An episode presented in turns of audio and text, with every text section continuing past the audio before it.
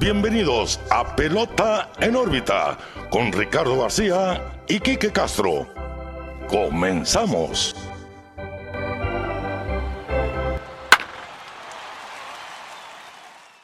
Hola, ¿qué tal amigos? Bienvenidos a un nuevo episodio de Pelota en órbita. Los saluda como siempre Ricardo García y también como siempre estoy muy bien acompañado de mi amigo y su amigo Quique Castro. Quique, ¿qué onda? ¿Cómo estás? Muy bien, Ricardo. Pelota en órbita 113. Ahora sí, sin temporada regular, Sí. sin playoffs, sin nada. Pero pues con temita, temita, temita sabroso de qué hablar. Si hay de qué hablar, a pesar de que no esté la temporada activa, se vienen los, los momentos más bonitos, ¿no? Del año, la especulación, el estar ahí calentando la estufa y esperando que todos los equipos se vayan por el equipo, por el jugador que tú quieres, ¿no? Y, y estar Claro. viendo, eh, estar haciéndole el refresh al Twitter. Eh, pero bueno, antes de empezar el episodio, Ricardo, como todas las semanas, pelota en órbita, Facebook, Twitter, Instagram, YouTube. Ahí se encuentra el contenido que se genera semanalmente sobre los temitas que vamos hablando en el programa, lo que va surgiendo, una que otra noticia. Eh, ho- hoy traigo pues, mi gorrita tranqui, no hay ningún motivo normal. La verdad fue la primera que vi y agarré. Eh, ya es temporada muerta, ya te puedes poner la que sea, Rick. Sí, ya, ya, Ya- no, no hay razón Ya para no hay usar razón otra. específica, ya vamos a empezar a ponernos de otras ligas, chance y de otros deportes, no se sabe todavía. pero, pero sí, como si nos quieren ver las caras, nos quieren ver las gorras, nos quieren lo que quieran. YouTube, igual en Spotify está el video. Y escúchenos en todas las plataformas de audio, pelota en órbita en todos lados. Así es, así que pelota en órbita en todos lados. Búsquenos donde ustedes quieran, cualquier red social. TikTok, ahí estamos también subiendo pues videos eh, un poquito más variados donde donde nos pueden dar también su follow que va a ser muy bien recibido como toda la interacción que tuvieron con nosotros esta semana en YouTube, los comentarios de verdad. Pues les mandamos un abrazo a todos los Se que nos agradece, escuchan semana con semana. Arrancamos entonces, Kike, con el episodio 113 de Pelota en órbita en esta tercera temporada. Y antes de empezar con el tema central, pues ya vieron la portada, es tiempo de premios, ya se dijeron Sí. los ganadores del guante de oro la semana pasada, esta semana se nombraron los ganadores del bate de plata, los del Hank Aaron, hay premios todavía, los más importantes están por, por, pues por entregarse, por decirse quién Los ganará. más esperados. Sí, quiénes serán los recipientes de esos premios en los próximos días de esta semana.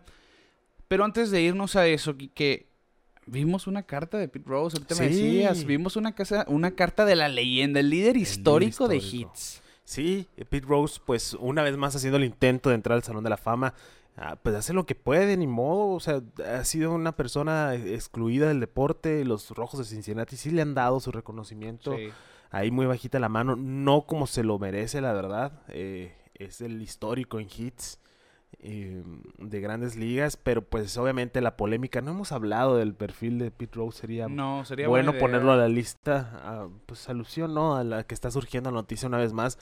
Pero pues dirigiéndose directamente a nuestro buen amigo Rob Manfred. Rob Manfred, pidiéndole pues el perdón, el perdón de Dios, yo creo, el perdón de los dioses del béisbol y que pues los consideren para el Salón de la Fama, porque pues sabemos que hasta la fecha sigue sin estar Sí. el legendario, porque es una leyenda. Ahí está el pobre donde sea firmando autógrafos porque pues, está excluido del, del béisbol y, y- y más que uno le, le gustaría ver a Pete Rose en vida entrar al Salón de Claro, la Fama. y vamos a cambiar esa palabra excluido por vetado, para que se, se oye más fuerte Sí, todavía. sí, Está más, vetado. potente. Está vetado del béisbol.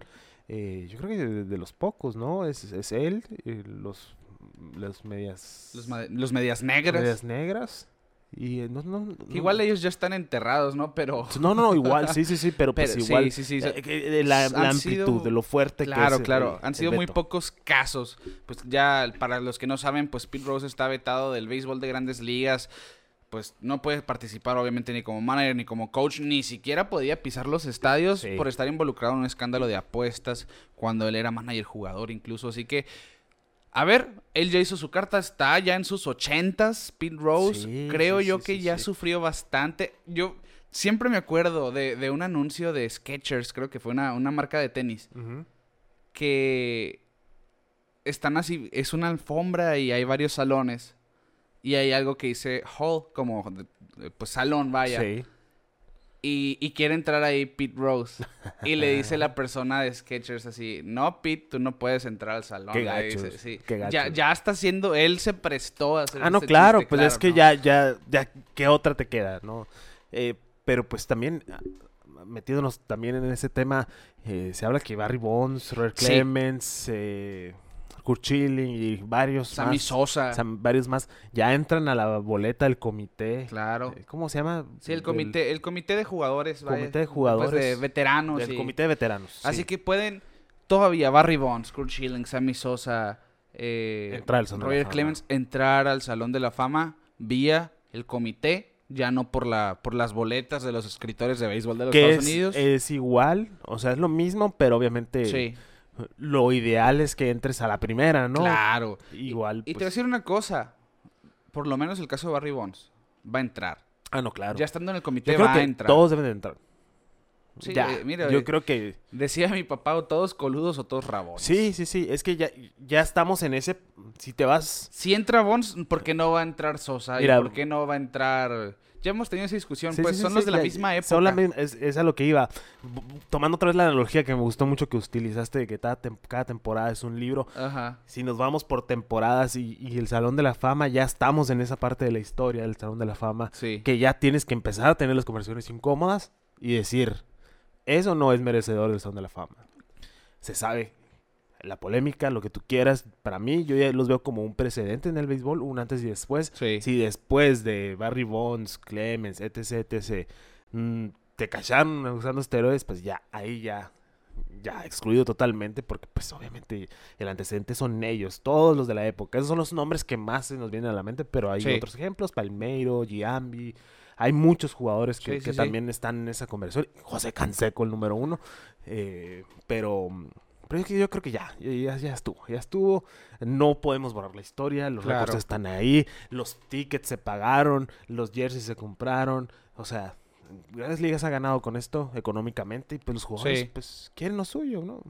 Sí, 100%. Yo estoy de acuerdo contigo y vamos a ver, eh, pues, ¿qué, qué sucede. Yo le he puesto eso, a que la mayoría de estos nombres van a entrar a Cooperstown eventualmente.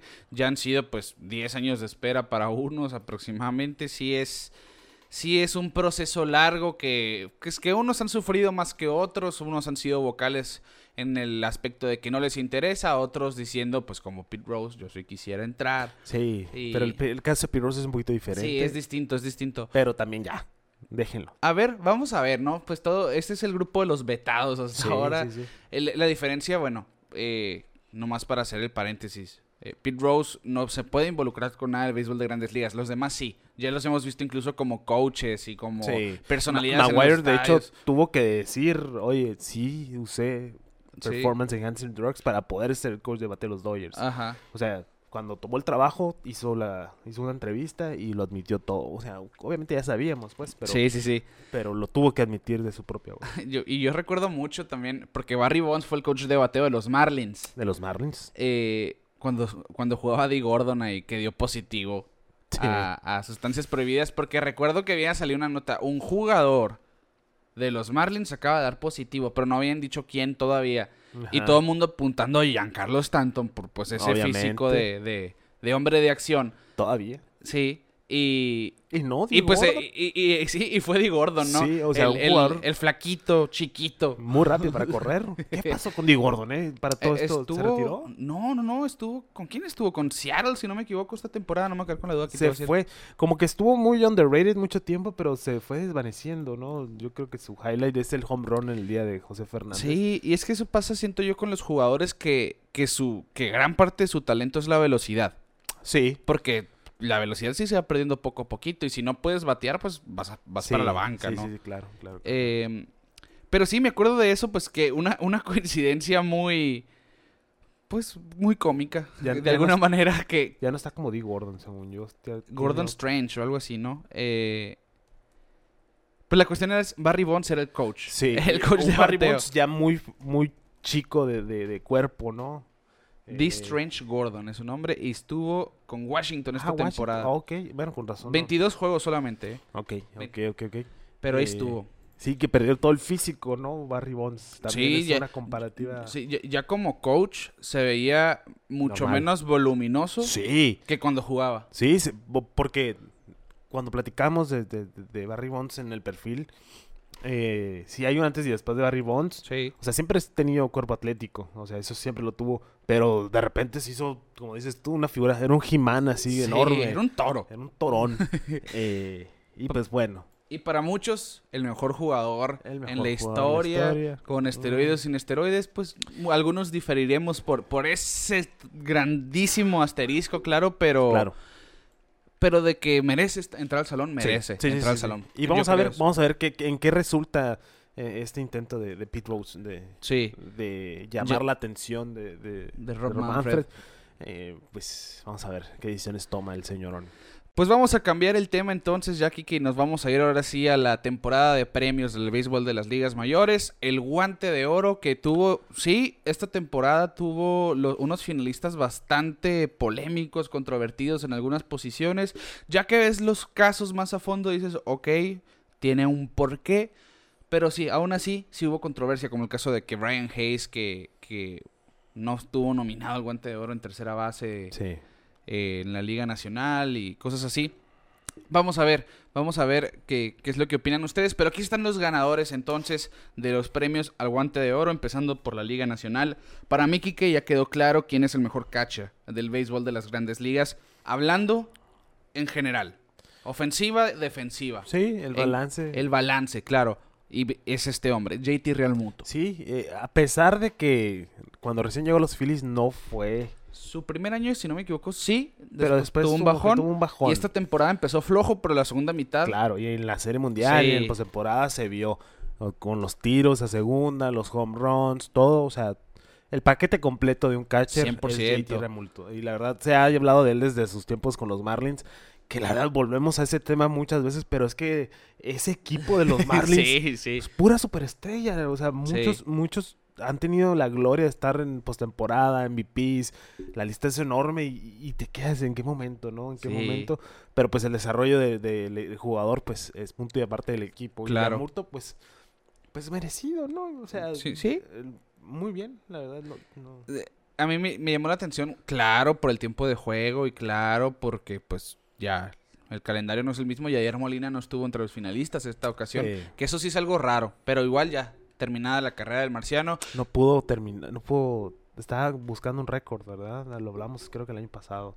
De guantes de oro. De guantes de Sí, sí, oro. Le sí. faltaba uno para empatar Ajá. o superar a Yogi, Yogi Berra, Pues, creo. le no, no, no recuerdo, ¿eh? Porque No sí lo platicamos porque salió...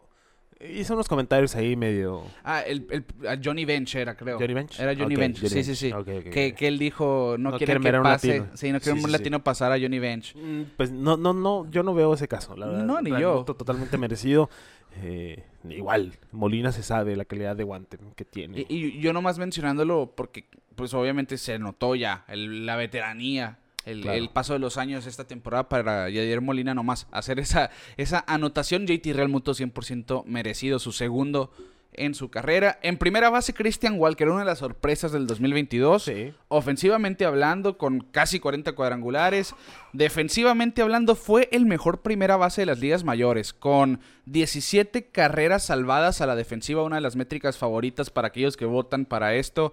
Eh, pues jugadas por encima de lo, de lo ordinario, momentos oportunos, eh, todo este tipo de, de métricas que no se ven en una hoja de anotación, Sí. pero sí se calculan y se toman en cuenta para un premio de esta manera. Claro. Bueno, pues 17 carreras salvadas a la defensiva y además lideró también a los primeras base con 14 outs arriba del promedio. Y por eso Christian Walker se lleva su primer guante de oro. Sí, un, un breakout year, como le llaman, Sí, ¿no? sí. Un, un año donde se da a notar Christian Walker ahí con los D-backs de Arizona. La verdad, pues. Tiene unos zapatos muy grandes que llenar, porque, pues, obviamente, Paul Goldschmidt fue el sello de Arizona mucho tiempo, pero, pues, la sorpresa del año, yo creo, en la cuestión de los guantes de la nacional. Sí, probablemente. Brendan Rodgers fue otro de esos jugadores sorpresivos, también llevándose su primer guante de oro. Lideró a los segundas bases de las ligas mayores con 22 carreras a la defensiva salvadas. que es un jugador que había tenido problemas en el terreno, pues le da Sí. vuelta a esta situación, se gana el guante de oro en la intermedia. Dansby Swanson a mí me sorprende que es su primero, porque sabemos que es Sí, excelente, ¿eh? Sí, es élite, es élite y, y en el mejor momento yo creo, ¿eh? Llega, Sí, llega a ganar este guante de oro. Un caso muy similar al de Carlos Correa, Kike, porque, Sí. ¿te acuerdas? El año pasado lideró a todos los jugadores de posición, no nomás a los shortstops, en cuanto a carreras salvadas a la defensiva, Sí. outs por encima del Que es, promedio. es más. la, es la métrica, ¿no? En la que se basan más para este tipo de cosas. ya, ya el porcentaje de fildeo es de lo menos importante. Obviamente Es sí, importante, Sí, sí, es, es muy importante. Pero ya las métricas ya van más Claro. allá, ¿no? Así es. Pues eh, Swanson lideró a los shortstops de la Liga Nacional con outs por encima del promedio con 21. Dansby Swanson, agente libre, vamos a ver a dónde va a parar Sí. en esta temporada muerta. Nolan Arenado se lleva su décimo guante de oro en 10 temporadas. Hemos hablado de esto desde que empezó Pelota en órbita, cómo estaba coqueteando con esa marca de Ichiro Suzuki, pues ya lo empata.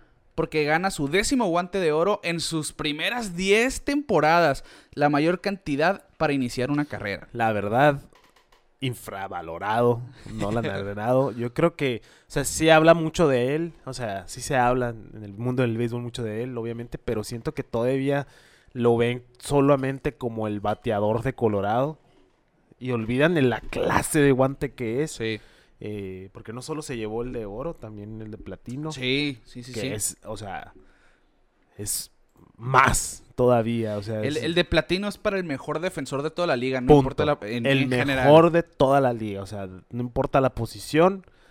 Y Arenado se llevó los dos este año, décimo en sus, en sus primeras 10 temporadas. Y su quinto guante de platino. Quinto guante de platino. ¿Qué más quieres? Yo creo que que sí es el mejor tercera base del béisbol, se Sí, puede decir. Para mí sí. Eh, al menos defensivamente lo De, podemos de meter. hecho, hay una métrica muy nerd, que se llama el, el UZR. Mira que me ajusto los lentes, que esas son las métricas que nos gustan a nosotros. El Ultimate Zone Rating, o en español la clasificación de zona definitiva. Sí. Pues esto mide todo eso, el pues la zona que cubre un jugador en, en cada posición, outs que podían haber sido hits si ese jugador hizo outs, o batazos que debieron haber sido outs y, y por algún error del jugador se convirtió en hit, errores, outs en las bases, jugadas oportunas, todo eso se mide para sacar el UZR. Sí. Si tu UZR es de cero, eres un jugador promedio. Bien. Sí, Nolan Arenado tuvo el mejor UZR de la MLB entre terceras bases y por eso es que le dan el guante de oro en la antesala y no a que Brian Hayes, Manny Machado tampoco lo ganó, que para muchos Machado es el mejor tercera base defensivamente hablando. Yo creo que los 10 guantes de oro de Nolan Arenado dicen lo contrario. Sí, dicen lo contrario. Yo, yo me impresiona, sí me impresiona mucho el brazo de Machado, no lo voy a negar. Claro. Pero, Pero, me impresiona más lo que hace Arenado siento que Arenado veces. tiene más rango en general. Sí. Eh, no sé, hay muchas cosas que al menos que lo estés viendo los dos al mismo tiempo, te das cuenta de la diferencia entre uno y otro. Ma- Machado sí es un excelente tercera base, pero yo creo que sí, Arenado totalmente merecido. Y décimo es la consistencia, 10. Sí. 10 seguidos. La verdad eh, es algo increíble. El récord de, de terceras bases es el de Brooks Robinson. Son Ok. 16 guantes de oro. Pues ¿Consecutivos? en su carrera, general? en su carrera. Ah, pues ya como quiera 6, ¿no? Sí, pues ya, ¿qué tanto es ¿Qué tanto tantito? es tanto tantito? Como si fuera muy fácil. Pues a ver, ya, ya tiene 10 arenado. Ya tiene Y 10. está 10 en 10 temporadas.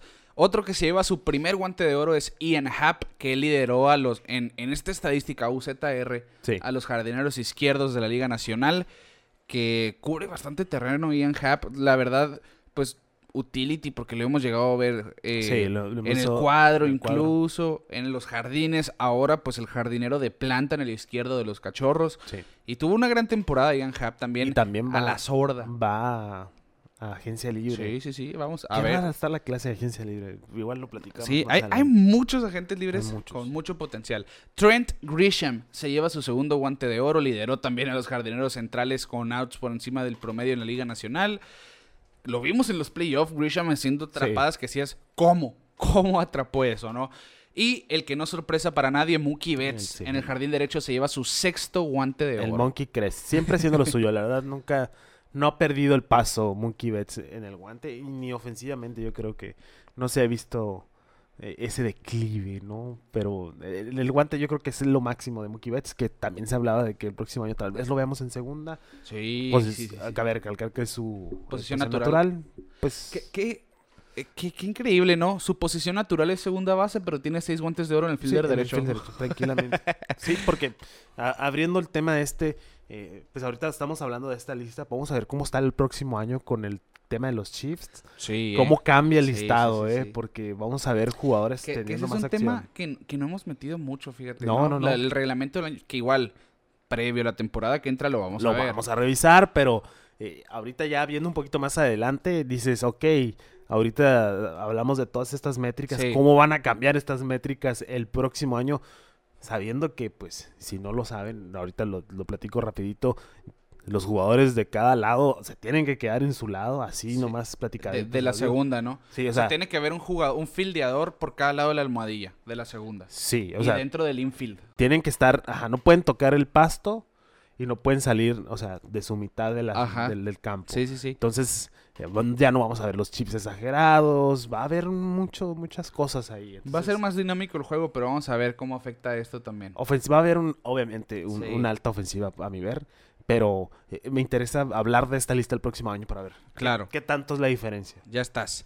Y como lanzador, Max Fried se lleva su tercer guante de oro, su tercero consecutivo. Y pues ahí en Atlanta, algo que, que están acostumbrados a ganar. Sí. Recordemos Greg Maddox con sus 18 guantes de oro como lanzador. Pues Max Fried, siendo zurdo, nomás hizo un error. Eh, en más de 40 oportunidades. Realmente lo hizo muy bien el zurdo Max Fried. Y aquí la novedad de esta temporada fue que los utilities también tienen la oportunidad de llevarse Sí, un guante yo, de yo- oro. yo creo que Fue un acierto para un mí. total acierto, porque hay jugadores que simplemente hacen todo. O sea, obviamente no es tu titular, pero sí es un jugador que te va a jugar primera, segunda, tercera, Claro. short y los jardines. Y no pichan y no cachan porque ya es muy especializado. pero, ¿quién fue el que una vez jugó todo? Brock Holt. No, no, no, no, Holt no, se unió Holt, No, no, no, no, cachó. Pero hubo un jugador un juego. en un, en un juego del el último juego de una temporada. Hay que, hay que refrescar ese Es que dato. sí, sí, Sí lo platicamos. Sí, sí, sí. Que jugó, creo que fue con Marineros. Ahí, quien sepa, acuérdenos, y jugó todas las posiciones en el mismo juego. Pichó, cachó. sí me acuerdo del y- dato, pero no de y- quién. y sí, ahí, ahí- vamos a dejarlo como trivia. ahí contéstenlos en los comentarios a ver si se acuerdan ustedes. Igual lo vamos a checar más al ratito. Y pues el primer ganador al guante de oro del Utility en la Liga Nacional es el novato de los Cardenales de San Luis, Brendan Donovan. Obviamente, pues como novato se lleva su primer guante de oro. Sí. El- así que ahora vamos a decir, primer novato en la historia en ganar guante de oro en la posición de Utility. Ya, eso es, El es primer, un el, hecho. el primer utility novato sí, en ganar guante de oro en la historia. sí, así es. Por el momento. Y jugó todo el cuadro, Brendan Donovan jugó el outfield. De hecho, cuando Arenado no jugaba la antesala, él lo hizo de maravilla, ¿eh? Sí. Jugó bastante bien la antesala, así que Es la importancia del utility. sí, que no está malorada la posición. Uno siempre voltea los nombres, ¿no? A las piezas claves de, Así de- es. de- de un cuadro o de un filler, pero el utility te hace un paro cuando, cuando tu estrella cae, metes al utility y Sí. sacas el trabajo. sí, sí, sí. Y nos vamos a la Liga Americana entonces. En la receptoría como catcher, José Treviño se llevó el guante de oro, el primero de su carrera. Lideró a las ligas mayores como receptor con 21 carreras a la defensiva salvadas, que no es sorpresa. Es el mejor catcher defensivo del béisbol sin duda. Desde Sí. hace un año ya, ten- ya estaba sonando esto. Y tremenda temporada que tuvo este año, Sí. tanto ofensiva en la primera temporada, en la Primera primera, mitad. mitad. Pero todo el año defensivamente ayudó mucho a ese, Sí, a sí, ese cuerpo de picheo. Nadie lleva mejor el picheo hoy en día que, que José Trevino y bueno, pues se lleva el guante de oro y también se lleva el guante de platino de la Liga Americana. Y que un jugador como receptor se lleve el guante de platino es mucho decir. Sí, porque es el que más tiene acción. ¿Sí? O sea, obviamente, pues estás recibiendo todos los picheos, algo que hay una pifia, un mal tiro, se presta mucho. Yo creo que es de los jugadores más vulnerables al momento de, Sí, de- de manipular la pelota. sobre Sí, todo. sí, sí. Sí, 100%. Pues José Treviño se lleva el guante de oro. Vladimir Guerrero Jr. se lleva su primer guante de oro en la inicial. El primer Blue Jay de Toronto en ganar en esta posición el guante de oro. Andrés Jiménez, que para muchos, y me incluyo, fue el mejor segunda base defensivo de esta temporada, se lleva su primer Sí. guante de oro en esta posición, el primero en su carrera. De quien ya habíamos hablado el, de- el episodio pasado, Jeremy Peña. Eh, sí, la el jugador del momento, la Sí. estrella del momento, quien dijo, hola, me presento, voy a ganar toda esa temporada, se lleva. Y también el datito, ¿no? Es el primer Sí. shortstop novato en ganar. El guante de oro. Guante de oro, MVP, etc, etc. ETC. Escuchen el episodio anterior. Así que Jeremy Peña con su primer guante de oro. A sorpresa de muchos, Sí. eh, porque para muchos voló debajo- por debajo del radar, pero que a nosotros Sí, nos llena sí, de orgullo. Quique Ramón Urias, el de Magdalena Sonora, se llevó su primer guante de oro. Se, lo- se lo lleva como el tercera base de la Liga Americana, donde lideró con 14 carreras salvadas a la defensiva y 7 outs por encima del promedio. Ahí está el por qué Ramón Urias es el tercera base que se llevó el Sí, guante de oro. es sorprendente. Yo, la verdad, en mi cabeza, y lo platicamos así brevemente el episodio pasado, en mi cabeza estaba en la segunda siempre. No soy muy seguidor de los Orioles, chance y es por eso. Pero él empezó como el segunda sí, base. sí, como de, segunda base. De, de Orioles llega R- Rougned Odor y lo mueven a la antesala. Sí, por eso. Siempre les decimos, y les lo recuerdo una vez más, hay que seguir a los equipos malos, porque salen ese es. tipo de historias. Y Ramón Urias Sí, sí, sí. aprovechando la recta, aprovechando su oportunidad con los Orioles. Y pues mira que hicieron una tremenda temporada y a ver cómo viene el año que viene. ¿eh? Así es. Que, que se dice ya están en win mode. Sí. Modo ganar, ganar. Ya, ya, ya traen la mentalidad ganadora. Vamos a ver a, a quién agarran en, en esta temporada muerta. Muy seguramente van a, van a gastar en esta agencia libre. Sí. Y nos vamos entonces a los jardines. Steven Kwan se Steven lleva su Kwan. primer guante de oro. El novato del jardinero izquierdo lidera las ligas mayores con 21 carreras a la defensiva salvadas y 10 outs por encima del promedio en su posición. Que pues fue el mejor jardinero a mi punto de vista. Sí. Nos re- Yo creo que fue el que más jugadas impresionantes hizo este Sí, año. Y una temp- tremenda temporada Sí. para Steven Kwan, ¿eh? Eh, La también fue una muy grata sorpresa Sí, este sí, año. sí, sí, sí. Que va a quedar probablemente, probablemente tercero a novato del año. Sí. Pero, pero aún así, la, la temporada que tuvo nadie se la quita. Miles Straw, aparte, jardinero central de Cleveland, se lleva su primer guante de oro. Él lideró a todos los jardineros centrales en el UZR, en esta clasificación de zona definitiva, con un UZR de 8. Es decir, es 8 veces mejor que el jardinero promedio, que el jardinero central promedio. Y además, la Liga Americana con 13 outs por encima del promedio. Steven Kwan y Miles Straw son la primer pareja de jardineros de Cleveland que ganan el guante de oro en una misma temporada. Pues ahí que- algo que, que era característica o es característica de los guardianes, o al menos este año fue eso. sí. Jugadas oportunas y bateo oportuno y pues yo creo que estos dos hombres son parte de, de este Sí, sí, sí. esta magia que vimos con los guardianes este año. ¿eh? Sí, 100%. Y, y una defensiva que, pues ya decimos, van tres jugadores de guardianes que se llevan el guante de oro y no, y no son los únicos. El jardinero derecho fue para Kyle Tucker, quien se lleva el guante de oro, su primero, que sabemos es un jugador que su ofensiva es la que destaca con más de 60 home runs en las últimas dos temporadas. Pero es un excelente jardinero, lideró a los fielders derechos con 13 carreras salvadas a la defensiva en la Liga Americana.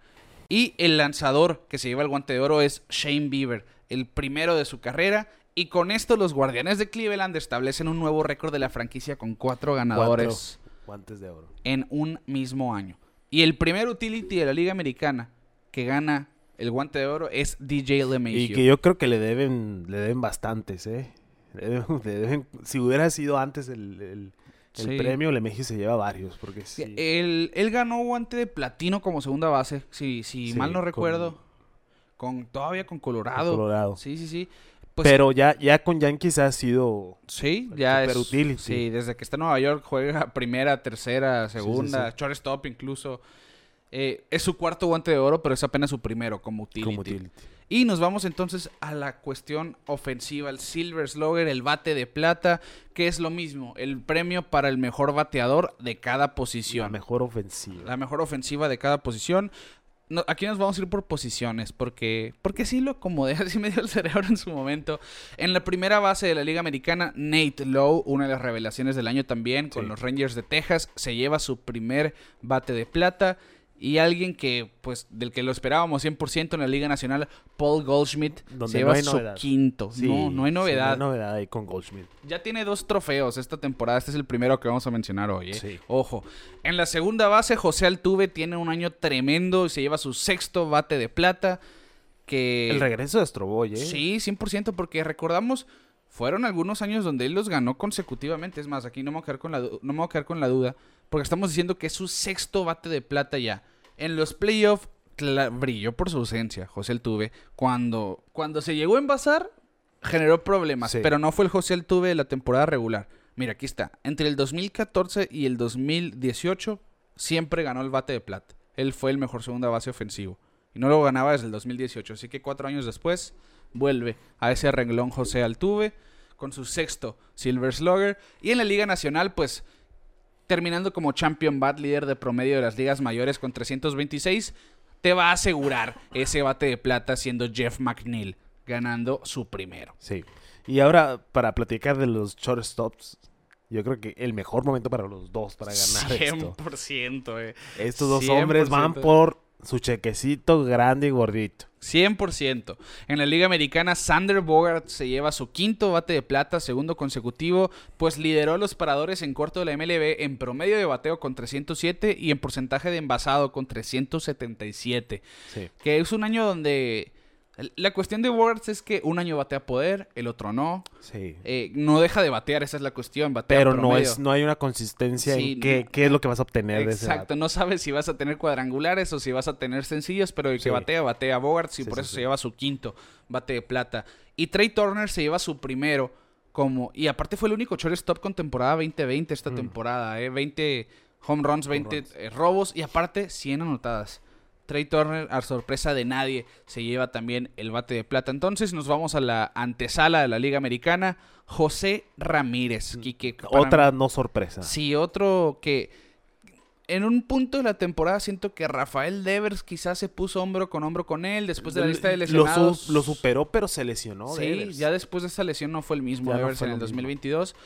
Y José Ramírez, la primera mitad se estaba codeando con Yoshi y Jordan Álvarez e incluso en la conversación del MVP. Sí. Ya en la segunda mitad aflojó un poco, pero aún así es el único tercera base con temporada 2020 este año. Tuvo 29 cuadrangulares y 20 robos. Y además es el único tercera base en las últimas 7 temporadas que lo ha hecho. Pues lo hizo en el 2018, 2019, 2021 y 2022. En las últimas 7 temporadas se lo ha hecho 4 veces. Aparte de él, nadie más ha tenido temporadas 2020 como antesalista. Y aparte, lideró la Liga Americana con 44 dobles en, este, en este año. Nolan Arenado, otra vez sale en la conversación, se lleva su quinto bate de plata en su carrera. Eh, lidera la, antesala con un slogan de 533 en las ligas mayores y además entre terceras bases de la Liga Nacional lideró con 103 carreras producidas.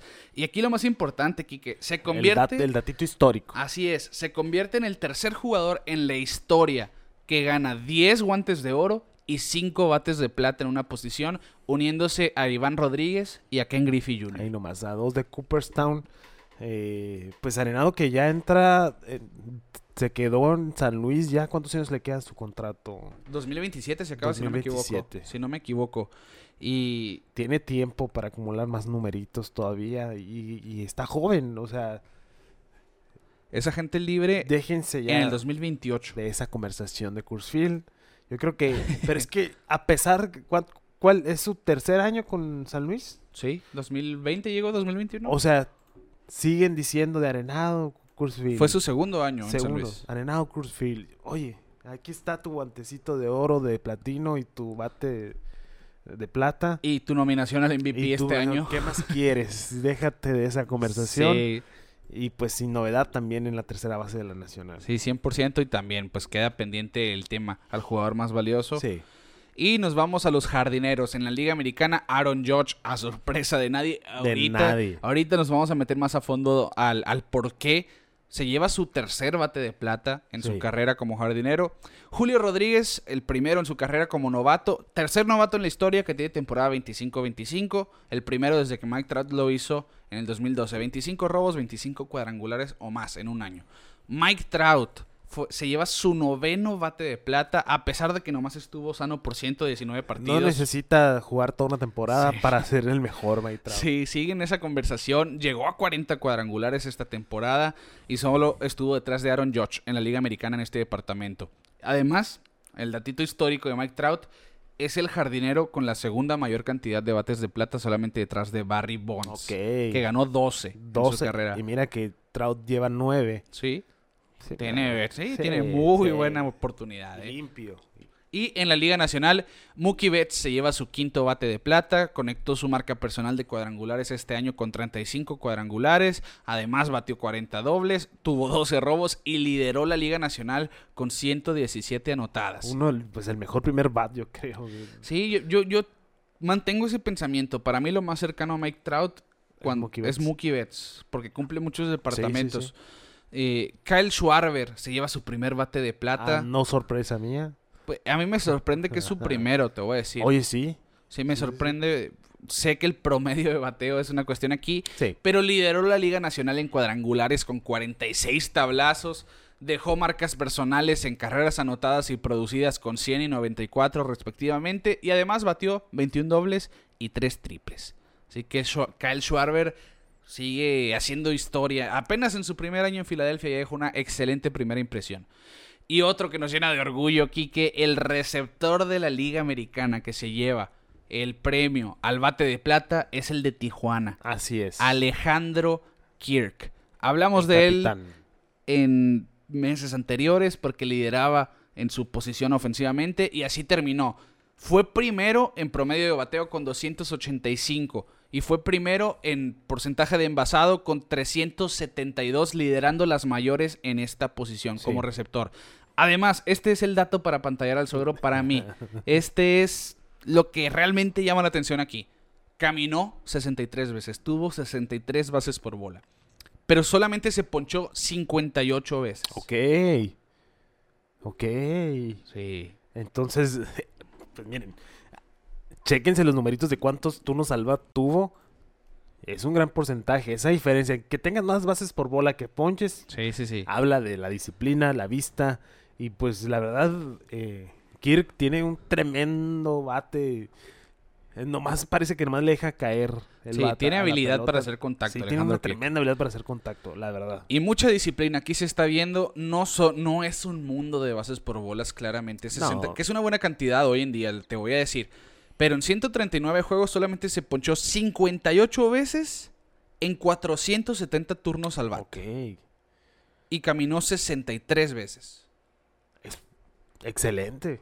Sí, excelente. El capitán Alejandro Kirk Capitán. Y además, es uno de seis bateadores calificados esta temporada con más bases por bolas que ponches. En el 2022, Juan Soto fue uno de ellos, Alex Bregman, Luis Arraez, Steven Kwan y Yandy Díaz. Todos estos son jugadores que se caracterizan por conocer excelentemente la zona de strike, pues Alejandro Kirk se une a Sí, esa conversación a esa también. lista. Así que su primer bate de plata, esperemos el primero de muchos. Ya dos mexicanos que se llevaron hardware, se llevaron premios. Sí, eh, lo platicamos, ¿no? Los Mac Checks y desde el Sí. principio de la temporada. Hay mucho talento ahorita mexicano y, y ya se vio. Ya se vio en las listas. 100%. Y en la Liga Nacional, pues también a sorpresa de nadie, JT Real Muto, como decíamos, se lleva su tercer bate de plata con 22 cuadrangulares y 21 robos. Y también historia aquí, porque es el segundo catcher en la historia de las mayores con una temporada 2020, uniéndose a Iván Rodríguez, que lo hizo en 1999. Ahí nomás. Sí. Eh, los bateadores designados fueron Jordan Álvarez, su primero. Fue segundo en slogan y OPS de la. MLB con 613 y 1019 el OPS. eh. Solamente detrás de Aaron Judge. Solamente detrás de Aaron Judge. Me Y sorprende que sea el primero de Jordan. pues tiene poco. ¿Qué es será? su tercera temporada. Sí, algo así. Sí. Eh, pero desde el año pasado ya sí, estaba sí. en esa conversación, sin duda. Y Josh Bell se lleva su primer eh, bate de plata, a pesar de ese cierre espantoso con San Diego. Sí. Le bastó, no, le no bastó. cuajó, pero La primera mitad, primera y- mitad y, fue su tiempo en. Washington le bastaron para llevarse el bate de plata. sí. Que ojo, si, Ma- si Bryce Harper no se lesionaba, para mí él se quedaba con, con el bate de plata. Que esa fractura... Sí, sí, es que Bryce Bryce Harper ya no volvió igual. Sí, e- esa, Problema del hombro y la fractura. Y la fractura. Sí, el promedio. Eso, mira que a mí me impresiona mucho. Bryce Harper estaba tan lastimado que no podía jugar los Sí, sí, sí, jardines. Lo mencionamos el episodio anterior. Sí, y ojo, que ya se está, ya se está viendo qué va a pasar. Si va a necesitar Tommy John, si va a necesitar cirugía de otro tipo o no, qué se le recomienda. Y hay muchos escenarios todavía explorándose alrededor de Bryce Harper y dependiendo de la opción que tomen, que, que elija el equipo y Bryce Harper, claro, pues dependerá del tiempo que tardará En regresar. en regresar. Pero Pues bueno. bueno, ese ya, ya es el costo a pagar después de esta. Sí, sobre todo esta postemporada, porque si los Phillies no hubieran estado compitiendo, te aseguro que dicen, bueno, yo hasta aquí, nos vemos en mayo, Sí, junio sí, del año lo que pagan, entra. lo pagan. Sí, 100%, pero pues fue otro caso y fue uno de los héroes de esta postemporada, Bryce Harper, sin duda. Y el- los primeros ganadores al utility, como Silver Sluggers, Luis Arraez se lleva su primero líder de promedio de bateo de la Liga Americana con 316. Vio apariciones en primera, en segunda, en tercera y como bateador designado. Y sabemos que tiene una habilidad monstruosa para chocar la bola, Luis Arraez. Y en la Liga Nacional, Brandon Drury se lleva el primer bate de plata de su carrera con 28 cuadrangulares en 138 juegos entre Cincinnati y San Diego, donde jugó la primera, la segunda, la tercera, las paradas cortas, el fielder derecho y bateador designado. Así es. Háblame de utility. Háblame de utility. A Eso nos referimos cuando es un utility. Sí, 100% y Brandon Drury también es agente libre. Ojo ahí. Ojo, ojito, Ojo ahí. ojito ahí. Y nos vamos entonces, así cerramos con la cuestión de los premios al bate de plata y del guante de oro. Sí. Comenten si les parecieron los candidatos, ustedes vieron alguno diferente o si solamente pues los aceptan tal y como son. Y nos vamos, Kike, el premio al Hank Aaron, el Hank Sí. Aaron Award. Este premio se le da al mejor bateador de cada liga, el mejor El- bateador en general En general, sí. de cada liga. Y lo recibieron quienes van a, para mí van a terminar siendo los MVPs de este año. Te digo eso de una ok. vez.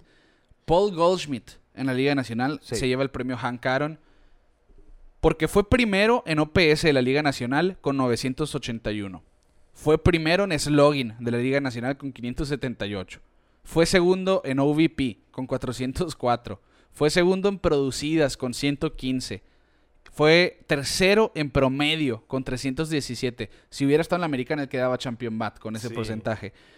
Y fue tercero en imparables de la nacional también con 178 hits. Un caso que, te digo, para Y- mí son números de MVP. Y eso que se apagó. Sí, o sea, tuvo una segunda Tuvo un- mitad, un, bachecillo un ahí. bachecillo ahí. Y en la postemporada, la verdad, no se vio nada bien. Pero, pero sí, no, no hay novedad. No hay novedad. Y del otro lado de la liga tampoco. No, no hay novedad. Sí, 100%, que por eso les dije lo íbamos a dejar pendiente con lo del bate de plata. Pues Aaron Judge se lleva el premio Hank Aaron de la Liga Americana, el mejor bateador de la Liga Americana de esta temporada, sin duda, del béisbol en, Sí. en general. Sí, Pues, sí. Pero es más, los rankings de Judge son de la MLB, ni siquiera son de la Americana.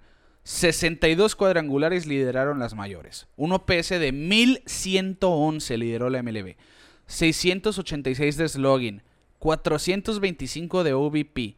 131 producidas. Todo esto para liderar las grandes ligas y aparte con promedio de bateo de 311 fue segundo en la Liga Americana. Una grosería. Y, y mira, lo vuelvo a repetir por mi salud mental y por la de los fans de los Yankees, que ya le den ese, ese cheque en blanco, Sí, sí, por sí. favor. Por favor, porque mira, pero igual, vamos a ver cómo, cómo le va en el futuro. Espero que bien. Pues, es un muy buen jugador, vamos a ver. Eh, ¿Para dónde va a ir a ¿Para parar? dónde va a parar? Ya, ya, ya lo mencionamos aquí San que Francisco San Francisco es el mero mero. Se espera un valor anual de 37.8 millones aproximadamente de Aaron Judge. Ahí ya sería cuestión de los años, yo creo. Sí, sí. Porque 37.6 para ser exacto. Exactos. Eso no significa que eso es lo que él pide. Ajá, esa es, Eh, es lo que voy. Eh, Es la otra Ese es el valor del mercado. Sí. Eso no significa que él pida 37 No, millones. eh, Él seguramente lo va, a estar tirando arriba para que le den a lo mejor los 38. Pues vamos a ver la, Ok. la- la cuestión de negociación ahí de, del joven Aaron Judge. Y bueno, ahí están los ganadores del Hank Aaron. Y nos vamos a ir, Kike, entonces a lo que van a nombrar la semana que entra. Sí. Porque en e- esta semana, siempre dos semanas después de la Serie Mundial, se dice el novato del año de cada liga, el manager del año, el Cy Young y el MVP, el jugador más valioso. Estos son los cuatro premios más importantes de las ligas mayores. Y estos son premios por los que votan los escritores de béisbol de los Estados Unidos. Así es. Los mismos que te dejan fuera de Cooperstown, Son los que te dan el MVP. que exacto. Y, y ahí volvemos a lo que hablamos al principio. Los mismos que le dieron 7 MVPs a Barry Bonds Ajá, son los que lo dejaron fuera lo de Cooperstown. Pero bueno, Pero bueno, es- la hipotenusa. Sí, sí, sí. Bueno, vamos a ver. Si ¿Quién- quieres... quién- no, vamos a decir no, no quién quiero que sea. Es quién creo, Creo que va a ser. Va, va, va. ¿Va? Muy bien. Nos vamos, empezamos por novatos del año, Liga Americana. Tenemos a Steven Kwan, Julio Rodríguez y Adriel Rutschman. Para ti, ¿quién crees tú que va a ser? Mm. Es que Ju- Julio cayó de mi pedestal. En serio, La, la inconsistencia y las lesiones. pues más que nada las lesiones. Pero en cuestión de impacto, yo creo que Rochman tuvo mucho impacto con, para ti con es Oriol. Rutschman. No, dicho nada, Ricardo, no pongas palabras en mi boca. Juan, todo bien, me quedes bien, brother, pero... Pero sí, es el tercero en Sí, Es el tercero eh. en discordia, tú eres el número 3. Pero el 1 y el 2 sí se la voy a dar a Rodríguez. Ok. Pero ya no con la contundencia de que es que a fuerzas él lo va a ganar. Es el que tú crees que va a ganar, pero para ti fuera Rutschman. Para pues. mí en mi corazoncito es Rochman. Ok. Por la cuestión del impacto que tuvo en el equipo porque se notó en cuanto lo No, subieron. sí, 100%. los Orioles se fueron para arriba. Sí, sí, sí. Pues ¿Tú por quién vas? yo voy por Julio. Julio. Yo, sí, sí, sí. yo creo que va a terminar Julio Rodríguez y simplemente... ¿De por- razón y corazón?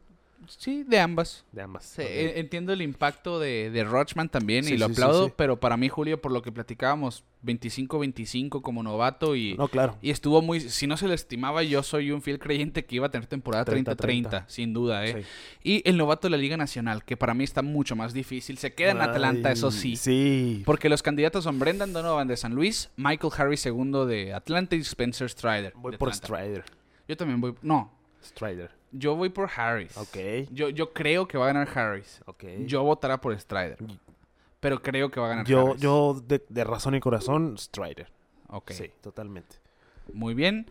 Pues Michael Harris fue líder en WAR entre novatos. Y por eso creo que va a ganar Bueno, Michael sí, Harris. pues ya, ya, Pero- ya, ya, ya me tiraste ese dato, ya se- ¿no? Y, y- y- y ahí te va, es que el WAR es una estadística muy importante, pero Sí. ya la- los escritores se basan 100% en eso, esa es la cuestión. sí, sí, sí, Y Spencer Strider es pitcher, no genera tanto WAR. sí, esa es la Eh, cuestión. eh, ahí la cuestión. Pero si yo votara, yo votaba por Strider. sí, eh. Sí, sí, sí. Pero igual, creemos que Harris va a ser. Y nos vamos al manager del año entonces de la Liga Americana. Están Terry Francona de los Guardianes de Cleveland, Scott Service de, de los Marineros de Seattle y Brandon Hyde de los Orioles de Baltimore. Brandon Hyde. Totalmente. Totalmente. No, no la veíamos venir. Yo voy con Francona, ¿eh? ¿Francona? Sí. Mm, Es que te va. es que sí. eh, eh, son situaciones muy diferentes porque Baltimore, Total. pues esperábamos que no hicieran nada. Sí. Y pues no llegaron a playoff, pero estuvieron en la pelea por gran parte de la campaña. Y la cuestión de. Pero al final no llegaron a playoff. Sí, pero Eh, tuvieron es- su primera temporada temporada, ganadora. ganadora en... Pues la cuestión es de la. Cleveland viene de un año muy malo. sí, Del que no esperábamos nada esta temporada. desbaratado el equipo. Y ganó su división y se dio de con Pero todo es con que, los Yankees en la es serie que también, también yo pienso... eh, también la división en la que está tuvo que ver, ¿no? Sí, ci- 100%. Entonces, estoy de acuerdo contigo. Pero, o sea, Tito, Tito, de corazón se la doy a Tito para que veas. De corazón. Pero tú crees que va a ganar Hyde. Pero Hyde. Yo creo que va a ganar Francona. Ok. Y el manager de la Liga Nacional, Dave Roberts, Showalter, Snitker de Atlanta. Y pues miren, primero que nada hay que mencionarte Ray- Dave Roberts, Sí, sí, sí. señor que hace ahí. No, es que es lo que no entiendo el hate hacia Roberts. Eh, tiene el mejor equipo. Obviamente, pues quedándose corto siempre sí, pero pues están ahí. ¿No? Como lo platicamos. ¿Qué quieres? ¿Un equipo que siempre esté ahí o que nomás gane una que otra vez? Claro. Los Dodgers han estado ahí. Muchas críticas sobre Roberts, tercer lugar, obviamente. Aquí ya en discordia, eh, Walter, eh, y el otro brother. Eh, Brian Snat- Snitker. Sneaker, Sneakers. Eh, es que Walter sí, sí hizo un excelente trabajo con los, Sí. con los Mets. Sí. Los Mets fueron los Mets. Malamente los Mets fueron los Mets. A mí se me hace la más difícil también en- entre esos dos, pero yo me voy con Snitker. Yo creo que va a ganar Snitker simplemente porque Atlanta en la segunda mitad fue el mejor equipo del béisbol. Ok. Eh, remontaron un déficit en la división muy amplio. Sí, Que es sí que ese es, ese es el problema. No, no, no, pero pues el problema, yo se lo doy a Walter Porque pues quieras o no, se cayeron al final, sí. El último día, última semana cayeron, Sí. sí. Fueron los Mets, se sabía. Pero trajo el equipo ahí. Sí, sí, ¿no? Y 100%. siento que, que es lo que, en mi opinión, vale. Pero bueno, yo no voto. pues a ver, a ver, yo voy Snitker, tú vas Showalter. Sí. Y nos vamos con el Cy Young. La Liga Americana, Dylan Cis, no fue el juego de estrellas, hay que aclararlo otra vez, no se olvida eso. No se olvida. A- Alec Manoa y Justin Verlander, creo yo que estamos en la misma Sí, página sí, y todo el sí, mundo, Justin Verlander lo va a ganar. Sí, sin duda. Y Manoa esa no sé gente qué libre. No, tuvo un temporadón Manoa, eh. Pero siento que hay Groserísima temporada de Manoa. Pero bueno. Para mí fue el tercero ahí. Y eh, cabe recalcar, Verlander dijo, Houston, shh, ya me voy. Sí, ya. No. Muy- yo yo muy- creo que va a volver a firmar con Houston, ¿eh? ¿Sí? Sí, sí, solamente. ¿Cuánto pues, le quedaba su contrato? eh, tenía opción, pues, por un año más. ah, o sea, era- ya se, se venció el contrato. Ok. Sí. eh, ok, ok. Pensé que era más el opt-out. Sí, pues yo, yo creo que va por unos dos, tres añitos, algo así. Vamos a ver. En vez de quién. una Pues temporada. vamos a ver con quién. Es que el problema es que ya no sabes para dónde. eh, para dónde puede apuntar la flecha con los jugadores ahorita. Sí, a ver, no sé por qué siento Toronto va a ir por otro abridor esta temporada muerta. Eh, pudiera Pues ser. vamos a ver cómo le va Be- Be- Verlander. Pero sí, vamos por Verlander Cy Young fácilmente. Sí, Y en la nacional yo creo que también estamos de acuerdo. ¿no? pero ahí te va, aquí. A ver. Porque sí, sí he leído no mucho. así, Rick. Llevamos toda la temporada diciendo el mismo nombre. Sí, no, y, y yo estoy contigo. Y espero que todos los escritores estén conmigo. El problema es que México no está en la misma sintonía no, que no, nosotros. México, nuestros Lo- escuchas lo- lo dije, ni modo. amigos no, no están con nosotros, pero oigan, estamos siendo lo más objetivo posible, de Sí, corazón. Sí, sí, sí. Y lo voy a decir, claramente quiero que gane Julio Urias. Sí, sí. O sea, Julio, te quiero mucho, ojalá y podamos, ¿no? Convivir en algún momento, pero Y- oye, y que más quisiéramos que lo amo, ganara. claro, yo te voy, Julio Urias, y lo hemos dicho desde hace mucho. Pero, Sí. pero es que no, no- ya no, no puedo dejar que la camiseta me pese tanto. Exacto. Y, y vamos con.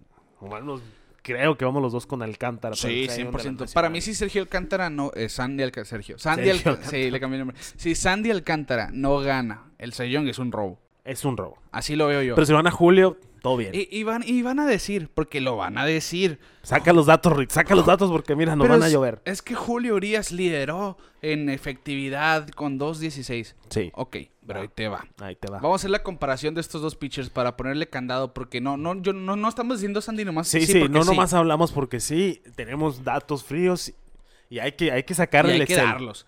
Sandy Alcántara tuvo récord de 14 y 9 14 y 9. En Miami, Miami. con un lineup muy malo. De la fregada. Sí, y un bullpen que lo obligaba a tirar mucho Horrible. a él. Juegos completos para fuerzas. Sí, Julio Urias está en los Dodgers. Ah, El- probablemente el mejor equipo ensamblado de los últimos años. Pero no por eso no va a tirar bien. Claro, claro. Hay que recalcar. Pero tuvo un, un buen apoyo Ah, ofensivo. sí. Sí. 17-7 su récord. 17-7. Tuvo una efectividad de 2.16, que sí supera la de Sandy Alcántara de 2.28, que no es mucha diferencia. Pero ahí. En una salida menos. Abrió 32 juegos Alcántara, 31 Julio. La cuestión aquí, de esos 32 juegos de Sandy Alcántara, 6 fueron juegos completos. Y uno fue una blanqueada. Julio Urias no tiró ningún juego completo ni tuvo blanqueada. Sandy Alcántara lanzó 228.2 entradas.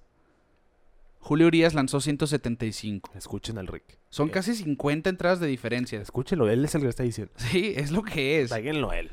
Es, es que Pero es que es lo que es. la carga de trabajo de Sandy Alcántara. es un mundo de diferencia. Para esa diferencia, lo, lo que le favorece a Julio es una diferencia mínima con muchas entradas de diferencia. Sí, pero es que te escucha feo y se escucha mal porque, obviamente queremos que gane Julio. Sí. Repetimos una y otra vez. De corazón se lo doy a Julio. paisanos, pues. Como paisa, como, lo, como todo lo que representa Julio Urias para el béisbol mexicano. Y más siendo del norte, etc, etc. Queremos que gane Julio Urias. Sí. Pero, Pero esta es la cuestión. pero Son- la cuestión es que Sandy Alcántara, o sea, tirar más de dos juegos completos 2000, en el año 2022 es algo imposible. Sí, 228 innings y el que más cerca estuvo de él fue Framber Valdez y apenas tiró 200. Es, es un mundo de, de diferencia y Julio Urias pues no... Está a dos pasos Julio Urias de ganar el Young. Sí, sí. Y La verdad, que sigas tirando como está tirando, que siga haciendo lo que está haciendo, lo está haciendo muy bien, pero de que lo va a ganar, lo va a ganar. Simplemente 2022 no es un año. No, no, no es su año. 207 ponches Andy, 166 Julio Urias. Sí. Permitió 16 home runs solamente. Alcántara y Urias permitió 23 en 53 entradas menos lanzadas. Y ese es el factor aquí. Lo que, vuelvo a eso, lo que le favorece a Julio es muy poquita la diferencia para esos Sí. 53 entradas de diferencia entre Sandy y Julio. Así que, objetivamente Objetivamente. y real- siendo realistas, no nos odien. Sandy Alcántara San Alcántara es el. Cy Young de la Que Liga te queremos. Julio, pero te ganó Alcántara. Sí, sí, sí, 100%. A mí el que me llamó la atención que no estuvieran entre los finalistas es, es Zach Gallen. Está Max Sí. Fried, que tuvo un temporadón, Igual, ¿eh? est- está totalmente, ¿no? Pero hablábamos que Sí, ese trío sí. iba a ser el 1, 2, 3. Sí, Zach Gallen tuvo un excelente whip, estuvo en- en- entre los mejores de esta temporada y vamos, vamos a ver, vamos a ver, pero sí, volvemos a lo mismo. Cy Young de la Nacional, Sandy Alcántara y si no, robo total, ¿eh? MVP de la Liga Americana. Aquí, ojo, es quien creo que va a ganar. Tú y yo sabemos, Aaron Judge. Sí. ¿Quién quiero que gane? Para mí, ¿quién es? Pues Otani. Pero En mi co- de corazón es Sí. Otani. Pero de Sí. manera objetiva, pues es que ya lo dijimos, lo acabamos de decir. sí. Lideró en grandes ligas, no solo en la Liga Nacional, en la Americana, perdón. En grandes ligas, demasiados departamentos ofensivos. Llevó a los Yankees en su espalda toda la temporada. Sí. La postemporada, pues no le dio el caballo para llevárselos hasta Sí. la Serie Mundial. Pero esos 62 home runs, que quieras o no, pues es una cifra muy importante. Claro, Yo creo que claro. ese espectáculo, sobre todo, es el que para muchos lo vuelve en el jugador más valioso. Sí. Yo sí sigo pensando, mi pensamiento es que Otani, pues pichando a nivel de Cy Young y bateando a nivel de un Hank Aaron, pues aunque no esté, está entre los líderes, más no lidera nada. Para mí, él fuera el MVP, Sí. objetivamente. Sí, sí, pero entiendo 100% la situación de Aaron Judge y por eso él va a ser el MVP de la Liga Americana. Ojo, paréntesis, me llamó mucho la atención que Jordan Álvarez estuviera entre los finalistas porque es bateador designado y estuvo ausente algunos juegos, pero pues decíamos la... Pues El solamente, impacto. solamente estuvo detrás de George, ofensivamente hablando, y eso es mucho decir. Sí, sí, sí. Y esto le abre la puerta a ese estigma que había antes, ¿no? Del bateador designado no era acreedor a muchas cosas. Ya entró Big Papi al Salón de la Fama. Sí, así que ya, ya Edgar Martínez le abre la puerta a Big Papi, Big Sí. Papi le abre las puertas a todo A mundo todo en esa mundo. situación. Y el MVP de la Liga Nacional, Nolan Arenado, Paul Goldschmidt y Manny Machado son los finalistas. Está muy cerrado. Yo, yo pienso que es Goldschmidt sí o sí. ¿eh? Yo pienso que es Goldschmidt, pero no sé por qué. Siento que se la van a dar a Machado. En serio. Siento que se la dan a, que, que- que se lo dan a Machado. No sé. Pero para mí es Goldschmidt. Yo creo que es Goldschmidt sí o sí, ¿eh? Sí o sí. Y si no fuera Goldschmidt, yo pienso que es Arenado incluso. Es pero que sí está muy cerrado. eso, eso es bueno. mi pensar. Nosotros no votamos. Así es. As- mira, imagínate, Paul Goldschmidt no- ya se llevó bate de plata, ya se llevó el Hank Aaron y se puede llevar el MVP. Sí. Nolan Arenado está en la misma situación. A ver, a ver qué pasa. Si no me equivoco, el MVP lo nombran el 16 o el 17 de noviembre. Bueno, es que un día dicen el Cy Young y el otro dicen el MVP. Para el próximo episodio vamos a Sí, hacer el sí, listado es. Esta semana se van a estar nombrando los y ya ganadores. desglosar los datitos bien. Así es. Y bueno, esta es la cuestión de los premios individuales, de, las, de los candidatos a los más importantes. Y nos vamos rapidísimo a la agencia libre, Quique, porque Robert Suárez, que fue uno de los mejores relevistas esta temporada y que en los playoffs con San Diego simplemente estuvo deslumbrante, pues se ve remunerado por San Diego, que le da un contrato de 5 años y 46 millones de dólares. Como un relevista, pues es una cifra bastante Mucho significante. 5 años para un relevista también mucho. es algo... pues ya le dieron 5 años a Edwin Díaz. Sí. Bueno, pues a, a Robert Suárez, que no es cerrador, ni siquiera preparador, le están dando también 5 años. Eh, en 2023, 2024 y 2025 estará ganando 10 millones. Tiene una opción de salida del jugador después del tercer año. Y si se queda para el 2026 y el 2027 estaría ganando 8 millones de dólares. Y aparte tiene protección o ganancia mayor si llega a ser el cerrador del equipo, ganando hasta 3 millones más dependiendo de la cantidad de, de juegos en la Qué- temporada en que curioso, cierre. ¿no? Todos esos detallitos de los contratos ahora. O sea, muchos opt-outs. Mm, Bueno, los incentivos siempre han estado, Sí, ¿no? Pero, ajá. pero yo creo que ahora son, son más amigables al jugador los contratos. Porque imagínate que tuviera una tem- un temporada en el 25 y dice, hey, pues, me puedo ganar más de 8 millones del otro año. Sí, sí, sí, sí. Eso, pues dependerá entonces. Si, si, si él cierra más de 25 juegos, se activan estos sí, incentivos sí, sí. y van aumentando dependiendo de la cantidad de juegos que, que él finalice. Entre 25 y 55. Si cierra 55 juegos, va a estar ganando hasta 3 millones más por temporada. Así que, a ver, vamos a ver qué pasa con, con Robert Suárez, que simplemente ha estado increíble y, y seguramente con el arsenal que se maneja y esa piedra tan dura de 100 millas, tiene con qué. Ahí Sí. en San Diego. Y otro que para mí es, él tuvo una de las temporadas sorpresa también de este 2022. Se convirtió en el preparador de los Astros de Houston. Rafael Montero, que iba a la agencia libre y los Astros dicen, ok, nuestro bullpen tiene que seguir siendo nuestro bullpen. Sí, el porque que fue lo el que, sello. lo que platicamos la semana pasada. El mejor bullpen en la historia de la postemporada. Con una efectividad abajo de 1, de punto 83. Rafael Montero fue una de las piezas claves ahí. Totalmente. Pues si no está roto, no lo arregles. No, no, no. Así que- déjamelo ahí. sí. Casi, casi inmediatamente el- Pues son tres años. le dan la extensión. Tres años. 34.5 millones. Muy bien. Son aproximadamente que 11 punto y feria Mm, milloncitos. Sí, feriecita. Así- Algo así.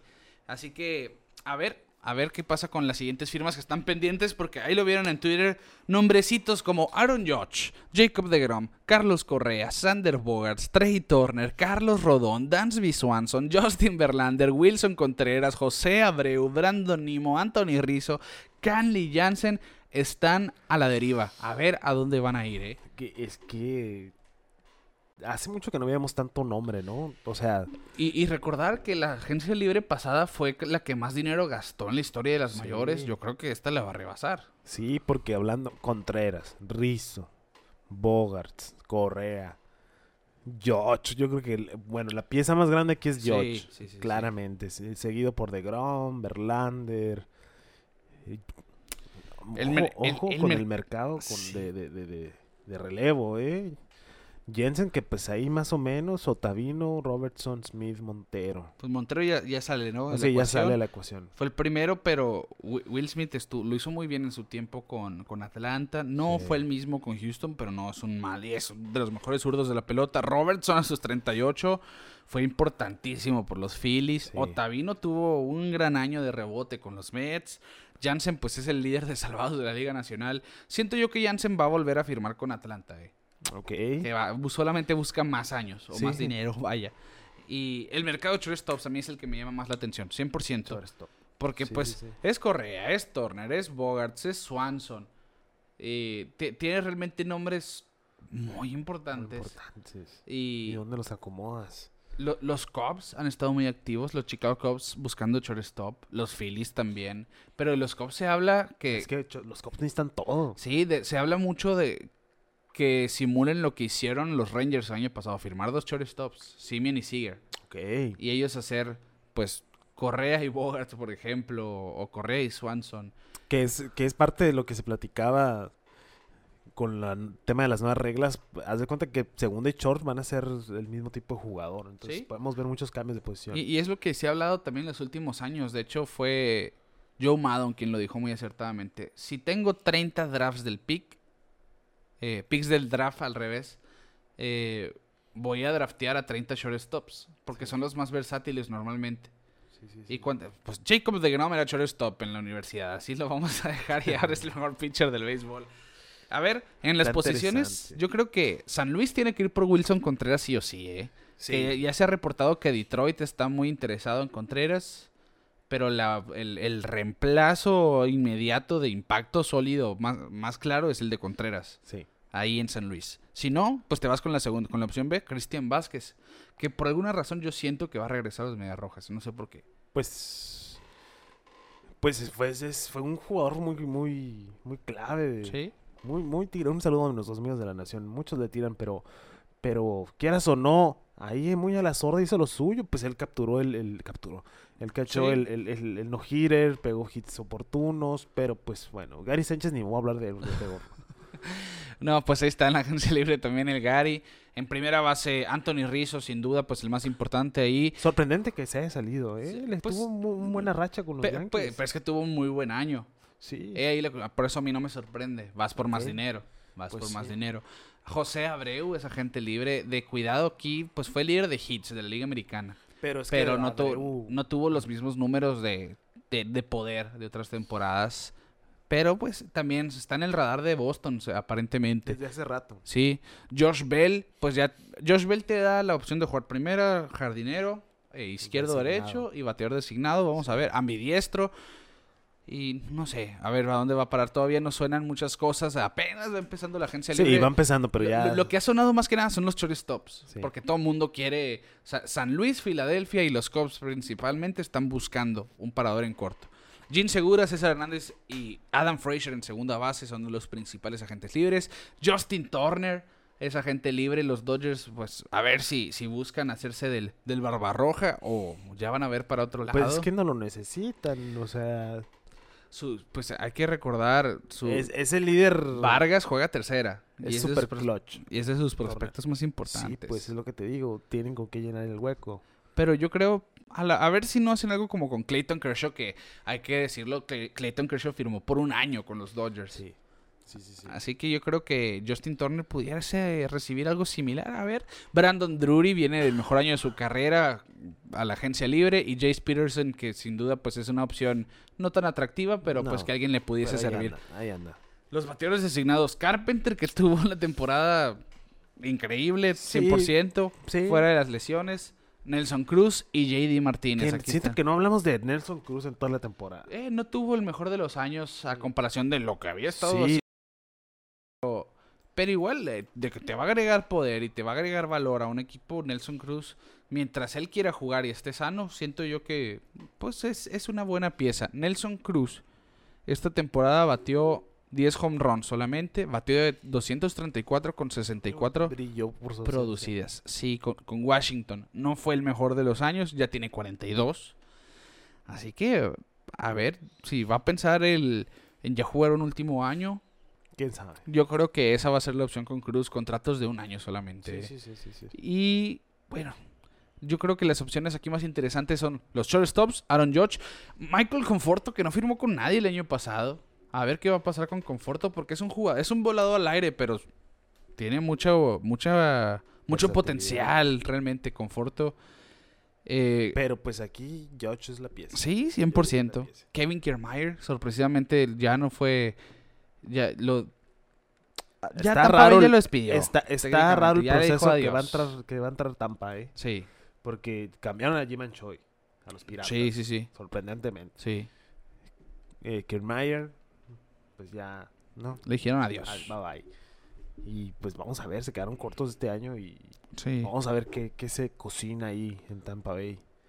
Y los abridores, aquí pues ya dijimos de Grom, el más importante, Verlander viene de ser sellón. Carlos Rodón viene de tener, tiene el mejor FIP de las grandes ligas. El FIP, que es el picheo, que es 100% responsabilidad del pitcher porque solo- solamente toma en cuenta la, los ponches, bases por bolas y cuadrangulares. Descarta todo lo que sea fildeo. Sí. Pues lideró la MLB con 2.25, que eso es minúsculo. Y se sale de su contrato con San Francisco. A ver, va por buen dinero. Y Chris Bassett, que no acepta la oferta calificada de los Mets. Pues los Mets pierden a DeGrom, pierden a Bassett. Tienen un compromiso muy importante. Tienen a Scherzer técnicamente en su rotación. Sí. Así que el 2023 de los Mets claramente está todavía en, en veremos. En veremos, vamos a ver si Cohen abre otra vez la cartera. Sí, yo, yo creo que sí. A ver, a ver con quién van a ir en esta Sí, temporada. Sí, sí, sí, sí. Vamos a llegar al final de este episodio, entonces, Kike, pues muchos premios, muchas cosas en el aire todavía para la próxima semana. Vamos a ver en qué aterriza todo esto. Les agradecemos por llegar hasta el final de este capítulo, como lo han hecho todas las semanas. Saludos especiales a Miguel Córdoba, que lo pude saludar ahí en, en BLD, que se podrían estar anunciando aquí si quisieran. Al buen Armando Gastelum, Fico Gutiérrez, Edgar Escobedo, Fernando Rodríguez y a todo el squad que nos saluda semana con semana. Sí, Teco Coronado, sí, sí, Boston Mendoza, los Valenzuela, ustedes saben. Les mandamos un abrazo Valentín Medina, etcétera, etcétera. Eh, bueno, pues vamos a llegar al final del episodio. A nombre de Quique Castro, un servidor Ricardo García, les decimos que estamos en tiempo de premios y nosotros nos vemos fuera de órbita.